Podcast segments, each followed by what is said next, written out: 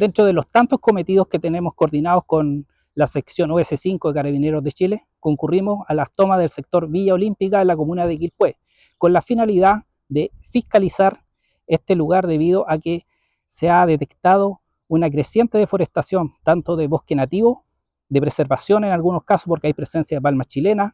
se han cortado especies como litre, quillay, peumo, boldo y otras, y también de formación xerofítica afecta a regulación legal, en la cual hay especies como la quilachica, el romerillo, especies de, de árboles nativos aislados como el espino.